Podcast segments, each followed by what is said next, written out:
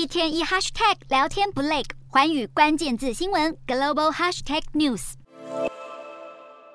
中国疫情病例持续增加，以二十日当天来说，除了新增两万四千多病例之外，北京还通报了一例死亡病例，这是中国六个月以来首次出现死亡病例，非常引起关注。患者是一名八十多岁男性，一开始出现咳嗽症状时被诊断为轻症，但后来因为肺部严重细菌感染而死亡。由于北京的疫情有上升的趋势，北京市政府加强了封控措施。朝阳区就表示，为了要减少人流，跨区间的移动需要四十八小时以内的核酸证明，同时也鼓励民众远距离办公。许多购物中心和店家也遭到关闭，街道一片萧条。另一方面，广东的疫情也依旧严重，新增了超过九千例。其中，海珠区就宣布要延长封控措施到二十二日晚上，这已经是海珠区第五度延长封控了。其他地区如重庆这几天几乎天天新增了超过四千例感染，湖北武汉的多个地区也都再次采取封控措施。民众在超市抢购物资，就怕慢了一步。面对反反复复的封控，大家只能趁还能自由行动的时候多做准备。